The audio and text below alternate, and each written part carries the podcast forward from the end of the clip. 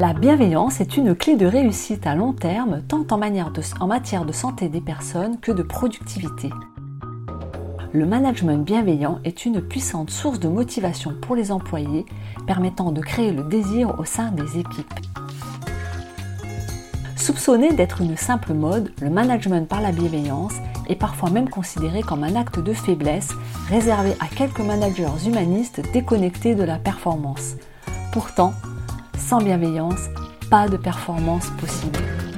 Dans ce nouvel épisode de Cœur de leader, nous allons évoquer les bénéfices d'un leadership bienveillant et comment nous pouvons devenir un leader bienveillant et exigeant à la fois.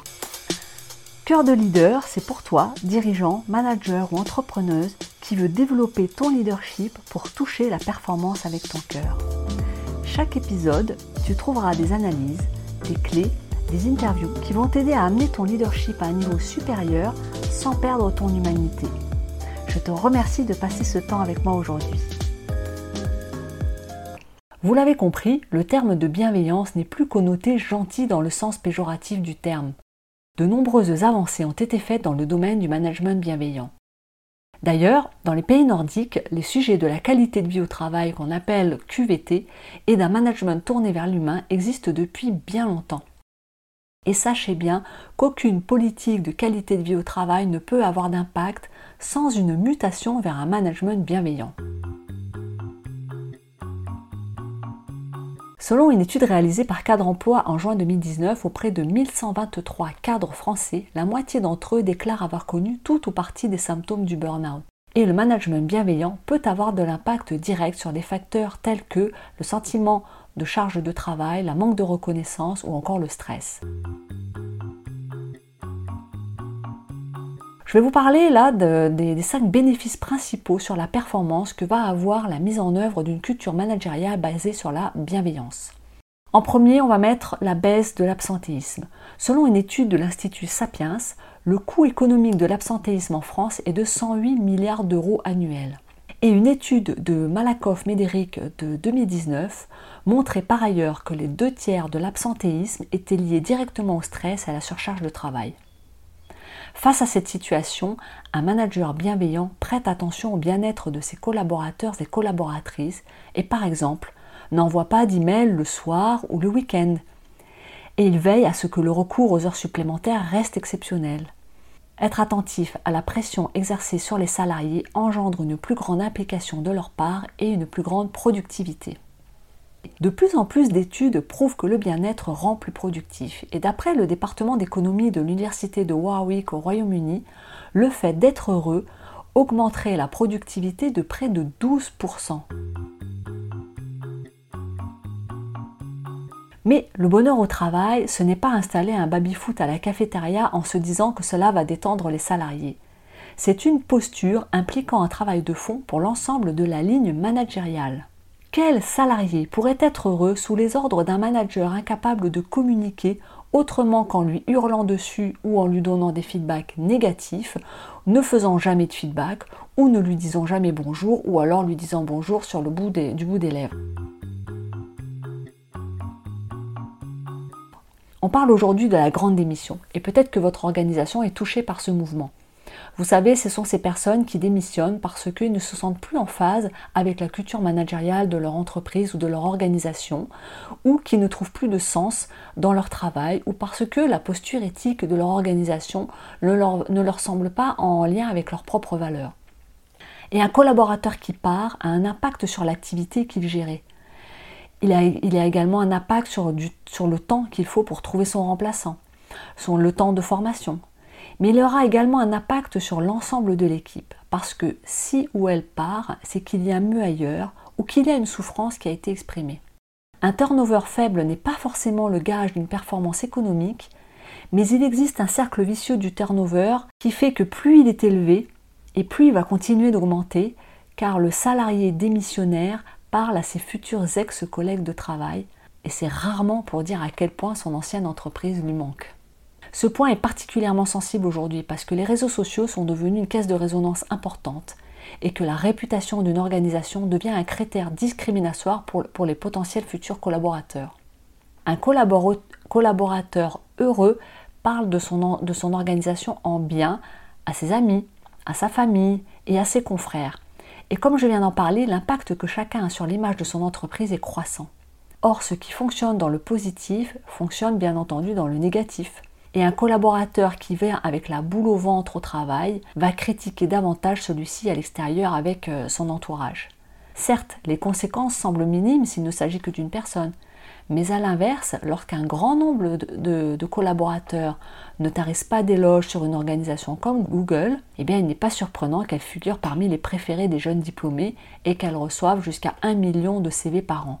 Tout l'enjeu, c'est de préparer l'avenir en s'assurant d'attirer et de retenir les futurs talents et dirigeants. Et en cinquième facteur, nous avons l'augmentation de la créativité. Prendre des risques, imaginer des nouvelles solutions, cela ne se fait pas dans un climat de peur. Le cerveau ne peut pas créer dans un climat de peur. Le management bienveillant encourage la prise de risque et surtout ne considère pas les échecs comme des drames, mais comme des étapes vers des nouveaux succès. Un manager bienveillant sait que pour apprendre à marcher, il faut savoir tomber. Et le droit à l'erreur est une source de créativité et d'engagement. Comment une entreprise pourrait-elle exister dans 5 ou 10 ans sans innovation, sans prise de risque? Créer un climat propice à la créativité, c'est une question éminemment stratégique. Le happiness management, le feel good management, le management bienveillant, tous ces concepts qui peuvent paraître n'être qu'un luxe, devraient au contraire être considérés comme une priorité absolue, et en particulier dans les périodes de difficultés économiques. Alors cela passe aussi par de la formation. La formation des managers qui aujourd'hui sont encore trop peu accompagnés et soutenus dans le développement de leur posture et des soft skills. On a aujourd'hui un phénomène inversé entre des managers sans formation ni accompagnement qui pensent être bons et des collaborateurs qui pensent majoritairement le contraire. Changer la culture managériale de votre organisation est une entreprise de longue haleine mais qui peut sembler lourde avec des résultats qui ne peuvent se mesurer sur le court terme. Et pourtant, la plupart des directeurs et directrices des ressources humaines vous le diront, sans management bienveillant, sans attention particulière à la qualité de vie au travail, il devient impossible de recruter et de garder des talents. Et sans talent, quelle organisation pourrait être performante? Et nous, les leaders de cœur, eh bien nous voulons performer dans la bienveillance. Alors comment devenir un leader bienveillant? Je vous livre ici quelques points. Le mot bienveillant vient de bona viligantia, qui signifie la bonne vigilance ou le fait de bien veiller. Donc le management bienveillant, il pourrait se définir comme un mode de gestion des collaborateurs basé sur la volonté d'exercer une bonne vigilance et d'être attentif aux autres. Donc lorsque vous basez votre leadership sur ces valeurs-là, vous pouvez avoir de l'exigence tout en, tout en ayant une posture de bienveillance. La bienveillance au travail est une méthode guidée par le respect, l'écoute et le positivisme. Cela signifie placer son équipe au centre de ses préoccupations professionnelles en l'accompagnant dans son apprentissage, mais aussi dans son évolution au sein de l'entreprise. Cet accompagnement est multidimensionnel. Il s'exerce autant sur les compétences techniques que sur les soft skills. L'autre chose sur laquelle nous pouvons agir, c'est de faire preuve de gratitude. Le premier exercice que nous pouvons fournir pour devenir un leader bienveillant, c'est déjà d'avoir de l'observation. Avez-vous déjà fait attention aux compliments que vous donnez au quotidien à vos collaborateurs, à vos partenaires, ou avez-vous l'impression de ne faire que des reproches? Peut s'agir de compliments publics, de feedback positifs, et bien entendu ces derniers ne sont pas à utiliser tout le temps, sinon ils perdent de leur valeur. Et si la bienveillance est synonyme de gentillesse, c'est bien parce que la reconnaissance au travail est essentielle à la bonne marche de votre organisation.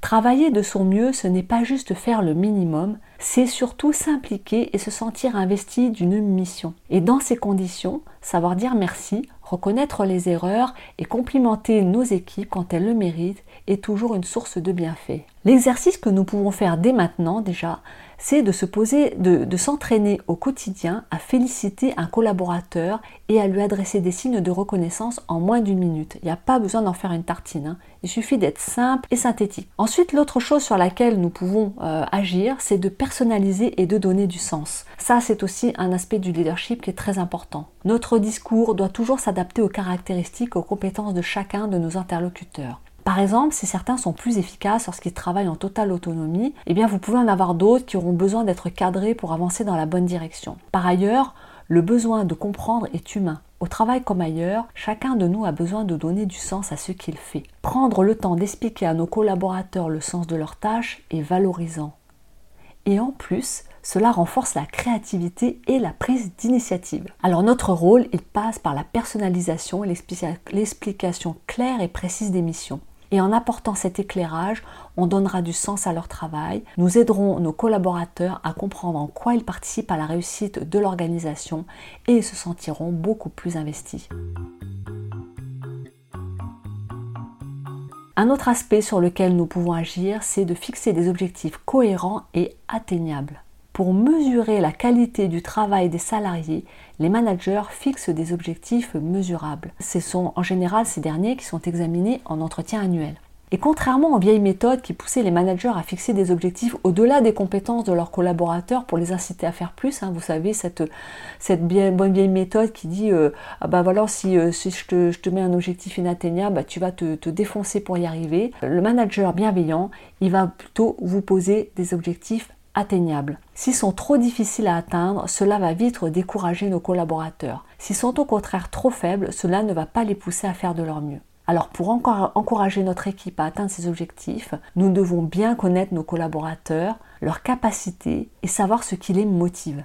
Notre réussite va donc reposer sur ce bon équilibre. Savoir accompagner les uns et faire des points de contrôle avec les autres pour travailler et réussir ensemble. Par exemple, nous pouvons construire les objectifs en collaboration avec nos équipes. Cela permet de fixer des objectifs réalistes et ça les motivera à se déplacer pour les atteindre. Nous pouvons également offrir de l'écoute et de la disponibilité. En tant que manager bienveillant, nous devons commencer par écouter nos collaborateurs.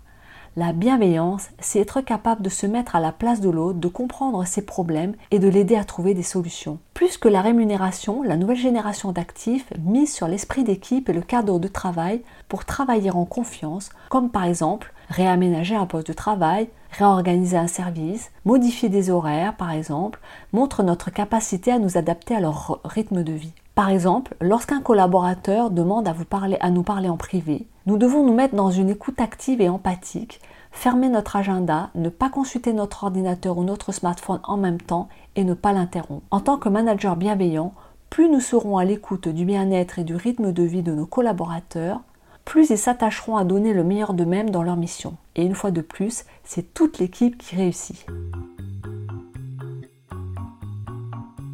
Ensuite, faire preuve d'assertivité et de leadership. Leadership, pouvoir, autorité, le management a considérablement évolué au cours des dernières années. Plus soucieux du bien-être de nos collaborateurs, les managers comprennent que leurs performances dépendent de leur satisfaction au travail. Cela veut dire qu'il y a toujours des discussions difficiles à avoir, mais que la bienveillance, c'est savoir être ferme si nécessaire. Et la bienveillance est compatible avec l'autorité. Un manager peut être ferme dans ses positions sans jamais oublier de respecter ses collaborateurs. Par le dialogue et l'anticipation, le management bienveillant sait faire preuve d'assertivité, c'est-à-dire s'affirmer sans dégrader la relation. Nous pouvons également s'autoriser et autoriser nos équipes le droit à l'erreur. Connaissez-vous ce proverbe japonais qui dit 7 fois à terre, 8 fois debout il signifie que le succès ne peut être atteint qu'après une succession d'échecs et d'introspection. Nos équipes doivent avoir le droit à l'erreur, car c'est en se trompant qu'on apprend, qu'on évolue et qu'on s'améliore.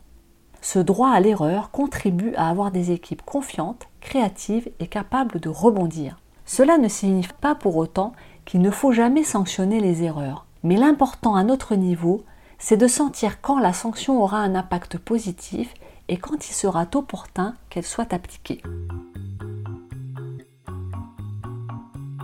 Enfin, nous pouvons nous former au management bienveillant. La bienveillance est une pratique managériale qui s'acquiert avec l'expérience et de la formation ou des accompagnements de type coaching mentorat.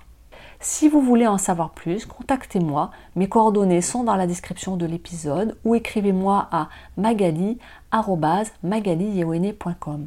Et si vous avez apprécié l'épisode, eh ben, laissez-moi un commentaire ou un avis 5 étoiles. En synthèse, le management bienveillant, c'est un management humain où le respect et la bienveillance font partie du quotidien. Il repose sur une somme de petites choses qui ont un impact positif sur les salariés. Ces méthodes de management basées sur la confiance, le respect et l'écoute offrent des réels bénéfices. Des équipes moins stressées, plus engagées et plus performantes.